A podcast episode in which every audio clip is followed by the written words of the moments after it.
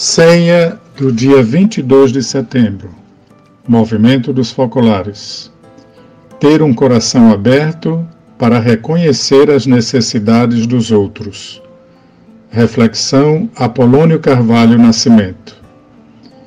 Neste caso, ter um coração aberto significa ter compaixão.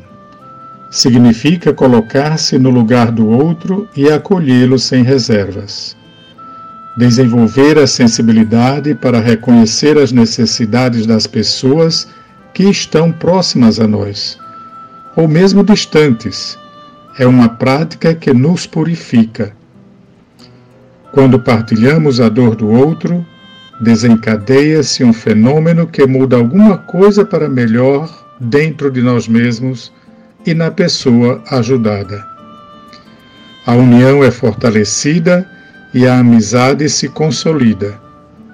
Basta reconhecer as necessidades de quem está ao nosso lado e agir assumindo como própria a sua dificuldade. Não se trata apenas de uma assistência, mas de uma presença fraterna que é fruto do amor recíproco. Um excelente dia para você.